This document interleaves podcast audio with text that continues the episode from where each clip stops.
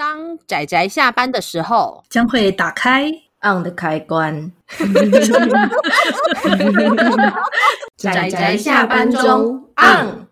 各位听友，大家好，欢迎收听仔仔下班中，我是布姑，我是趴趴熊。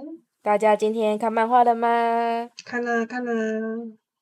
那在这里先跟大家说声抱歉，大家如果有听到我背后的雨声，那就表示台南现在正在下着滂沱大雨。我这边是没听到啦，我们后置会努力把雨声消掉的，就要看那个酸梅大人的功力。对呀、啊，要 Q 一下酸梅，酸梅。好的，哎，很难得，今天是我跟趴趴熊两个人录呢，这好像是第二次还是第三次而已吧，对不对？对，我们两个很少就是单独一起录这样，因为我们两个都是 避暑的，不要看我们这样子。对，没错。好的，那我们今天要讲的作品呢，是波金冰子的《鱼柳堂梦雨》。对，它是单元单元型故事，然后我觉得趴趴熊觉得蛮有趣的地方，它是它是开古董店的，就是其实，在看的过程中，趴趴熊觉得有一点像是那种，就日本不是有一些那个妖怪传说，是那种富商神嘛，嗯嗯，就是你用用的东西用久了，会产生类似。灵的存在，就是那个物品本身的一种，就是有点像物品的灵魂的感觉。所以我们挑这部，就是因为它符合我们这个月是超自然月这样子，因为它也是有一点非正常状态下的，就是可以看到的一些比较特殊的东西，但是又跟阿飘不太一样，就是对花花熊来说，它不属于阿飘这样。应该说，我们这次超自然月只是一个统称。应该说应该算什么神秘力量月嘛？可是这样讲起来实在是太就是模棱两可了。但我觉得其实就是一种各式各样的神秘力量嘛。对，就你无法用就是正常的，就是像可能我们一般就是日常生活，就是我们在学习的过程中会学到什么物理呀、啊，学到科学啊，但它不是那种你可以用科学去解释的东西的的这种范围，我们就会把它全部都算在超自然这样子。当然，我们每个礼拜也是有努力让它出现一个主题啊，比如说像我们第一周选用的就是魔女嘛，然后之后每一周都会有各自的主题。嗯，那我觉得还不错的就是我们这个月选了很多。作品啊，刚好可以分成两派，一种是利用现在的媒媒材嘛，像我们之前讲过的《北投女巫》跟《李世界远足》，都是利用现在网络媒材，然后流行性的东西去下去的创作。然后我们还选了很多非常具有怎么讲呢，经典性，然后的古老作品哦。这个月 真的就是那个非常的两极，非常有趣，这样。对啊，我觉得难得有一个月是这样子的。如果大家每一集都听，大家就可以理解我在讲说什么了。对，没错，没错。好哦，那我们就是来讲一下那个《与柳堂梦雨》这个、这个、这、这、这套书，因为它，哎，它、它、它完结了吗？不是很确定，因为趴趴熊只看了第一集就跑来跟大家推荐了，这样。它也算是一个长寿作品啦。它虽然是单元剧的模式，但它也连载了很长的一段时间。嗯，真的，真的。然后，其实关于这个主题啊，就是主角开了一个古董店嘛，那他面向的就是各种来古董店的客户，然后他为他们选择适合他们的呃物品，然后交到他们手上，或者是从那些客户手上买买进他认为有价值的东西。而且泡泡熊觉得有一个看点是蛮有趣的，因为其实这个古董店的类似店主吧，是有两个人，是因主要是那个孙，呃，他们是一对祖孙，嗯。然后祖父是就因为祖父开店嘛，所以其实那个店已经很久了，本身也是一个很古董的古董店的。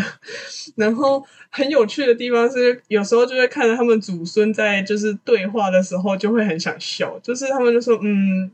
那个里面的东西怎么了吗？这样就是可能会有画着，就是会有可能一幅画，然后会有可能会有柳树啊，然后里面可能会有一个很漂亮的美女，这样结果美女就不在里面，因为美女走掉了。这样整个故事就是会很很神奇，就是那个东西不是它，它并没有办法一直都在那个地方，它有可能会就是。夜夜深人静的时候，它就会跑掉，或者是它本身那个画的本身，或是古董的本身有一些故事，然后他们就会随着他们可能就是跟之前的那个主人之间的呃发生的一些关系，然后它就会就是消失，这样就是还蛮有趣的这样。我觉得它就是接近一种万物有灵的概念，尤其是那些呃历史悠久或是很久以前的东西，它会寄托了一些情思吗？对啊，真的透过这些物品联系了之前的人，然后跟现在的现在拥有者。对啊，他还蛮特别的故事，这样，而且他因为是单元故事的关系，所以其实读起来比较不会那么有，就是那种追剧的压力，因为它其实集数也蛮多的。对呀、啊，它它那个它的单元剧模式也不会去拘泥于说它的页数，它有时候只有几页而已，但是也是一个很有趣的短篇短篇集吗？这样讲好像也不是很正确。就是有一些可能就是几页而已，可是有一些故事可能就会同时占据了两三篇的篇幅这样子。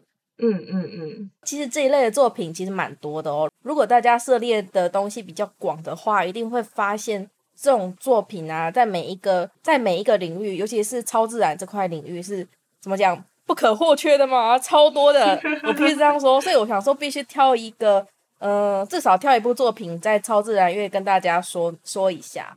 不然，其实它有太多可以讲的了。那如果脱离这种超自然乐，像大家很熟悉的恐怖宠物店，其实有点类似这种感觉。嗯嗯，对对对，恐怖宠物店也是。那在这个领域里面呢、啊，就是有关超自然领域这边，通常都会强调这些物品跟人的之间的关联。它有时候是用物品去牵扯出可能很久很久以前的一段故事。诶，因为这样的原因导致，我觉得每一个来。客店里的客人都是有年纪的，我开始看的时候就很想吐槽这个。诶、欸，对耶，每一个有故事的客人，所以呢，简言之，都是一些至少中年以上老头子。不是啦，其实我觉得这也是，这也是因为跟人生阅历有关系，就是你的生命有了厚度之后，再加上你已经年长了，你其实。有足够的金钱，当然也是里面还是会有一些穷途 末路的人，但是因为他们曾经有一段就是可能轰轰烈烈的前半生，才会导致他最后后后期有点落魄。但总之总总之，你就是一定要累积一定的生命的阅历之后，你才有办法。从就跟一方面也是就是自己的生命练出厚度，那另一方面也是他跟那个物品会产生比较深的连接，不然其实我觉得年轻应该很难。虽然我觉得不是不是没有，但它里面的年轻应该顶应该最年轻的也要三十几岁吧，就是因为可能一个东西可能他在十几岁的时候跟恋人就是会有一些就是。赠语啊，或者是那个东西是具有什么意义的，但是他们一定要到十几二十年之后变成老先生老太太之后，才会再回来寻之前那一段被斩断的情缘呢、啊。所以就是就像布谷说，其实故事里面的客人真的都是就是要一把年纪了这样。除了这样的客人之外，还会有一些是，就比方说是来偷东西的，或者是那种，就是你知道，就是收购那种古董的古董类型的人，这样子。就是一间古董店会遇到的各式各样的客人。对对对，就很有趣，这样你可以看到人生百态。然后刚花熊有一点说的不错，就是说这部作品呢、啊、是需要具有一点人生阅历的客人来支撑起来的。然后这部作品大部分在讲的东西都是有关。我觉得是感情，有时候不一定是关于恋情，有时候是对家人的感情，或者是对一段记忆的感情，嗯嗯嗯，对物品的感情也可以。它大部分讲都是感情，所以它并不是那种，并不是具有警示意味的作品。或许有一点点，但是那一种绝对不是它的主旋律。真的，尤其是虽然花花熊只看了第一集啊，但是里面有一个小短片，它其实。要说到感情，其实它讲的是那个东西本身的感情，因为那个那个算是热水袋嘛，狗狗形状的热水袋。嗯嗯，它半夜就会跑不见，因为其实他跟他的前一任的主人感情很好，然后但是因为前任的主人已经去世了，但是他因为物品还留着嘛，然后他就是会一直去寻找他的主人。讲起来有点难过，但是他最后就是终于也找到了一个就是就是小主人这样子，然后就最后 ending 的时候也是很开心的看到他们在一起这样。然后那个爷爷就那个念孙子说，那个东西怎么就这样 不见了，这样只剩下盒子。然后他们对，就是最后回到那个最有趣的地方，就是他们祖孙就是常常会看着空无一物的东西说。哎呀，这东西。又空了，你们到底要把多少东西弄空？我真的是很期待。你们真的要开店的吗？你们真的是开店的吗？不用经营了吗？真的超好笑的。然后遇到很落魄的人，还会说就是没关系，这个先给你，因为这个东西想要在你那里就不收钱你口袋里所有钱给我就好了，就是那个。对对对，然后甚至还有那种就是那个。那个什么，因为那个可能有人是去卖东西的，然后所以他拿到了一笔钱，可是那个那个物品又想回到前主人身上，所以他最后就把那个东西还是送到原前主人的手上，然后跟他说：“你钱不用退给我了，但是你就是死之前，请留下一个字条，说你这东西要要捐给谁，哪一个古董店这样子。”然后好笑的是，就是那个人过世之后。东西也跟着就是不，对，就打开那画轴，发现里面最重要的那个人物已经没了，这样。哎、欸，等一下，我们这样子可能会被酸梅说剧透太多。对啊，它只是一个单元剧而已，它只是一堆单元剧，非常好看的单元剧们中间的一个。啊，对，赶快找补这样子。对对，赶快补起来。哎、欸，我们可以讲一下波津冰子这个作者、欸。哎，每次布谷讲到作品的时候，都会忍不住一直讲作者，就一直歪到作者这样子。哦波金冰子也是一个怎么讲，已经有一点年纪的，好像超过六十了吧。然后出道也蛮早的，就是可能在业时间都已经差不多四十年的一个漫画家作者嘞。嗯嗯，他其实也有一定的粉丝跟声誉嘛。像鱼柳堂梦雨，我就知道有些人真的蛮喜欢的，嗯、但他相对来说，我觉得不是那么的有名。对，他其实。他其实没那么有名，趴趴熊会知道这一部，好像是因为在看《百鬼夜行抄》看完之后，去搜别人的评论的时候，看到有人提到这一部，但是因为太长了，所以其实趴趴熊没有没有看完，还没看完。《百鬼夜行抄》更长，呃，对，所以就是因为才刚追完一个长篇，觉得心已累。我那时候是在租漫画店的时候看的，然后好笑的是，这部就摆在《百鬼夜行抄》旁边。哇，这么刚好。对，就是同样性质的东西啊。可是其实我觉得内里差蛮多的。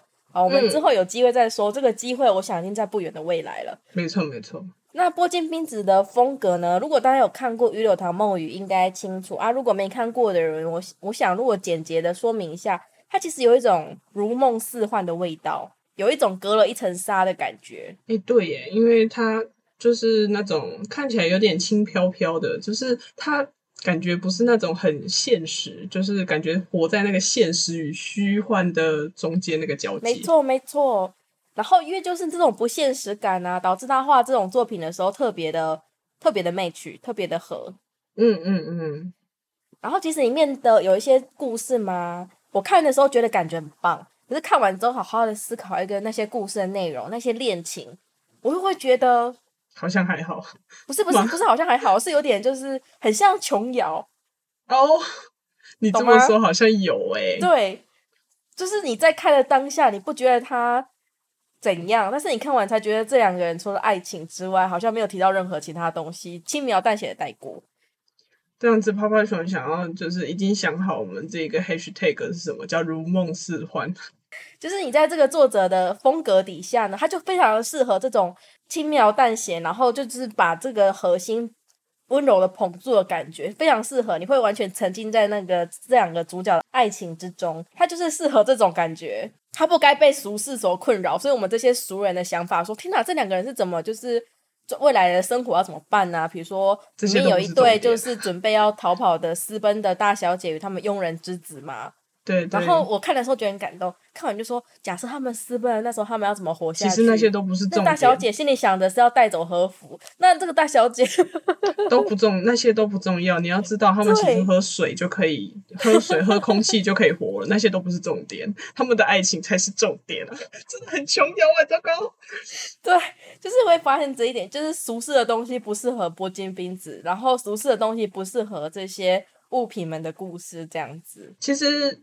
趴趴熊在还没有看内容的时候，光看封面就是第一集的封面。泡泡熊本来以为它是就是你知道就是那种恐怖灵异惊悚风的，但是仔细看了之后，你就会发现其实它一点都不恐怖，它不恐怖，就是它不是那种会让人家觉得毛骨悚然的，是就是那种就是像刚刚布谷讲的嘛，就是它是其实是比较像是琼瑶式的那种就是爱情故事。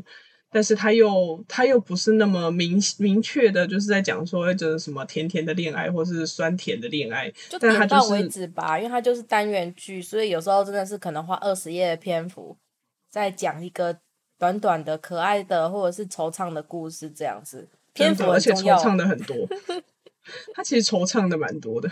从惆怅中品味甜美嘛，酸美可能就喜欢这种。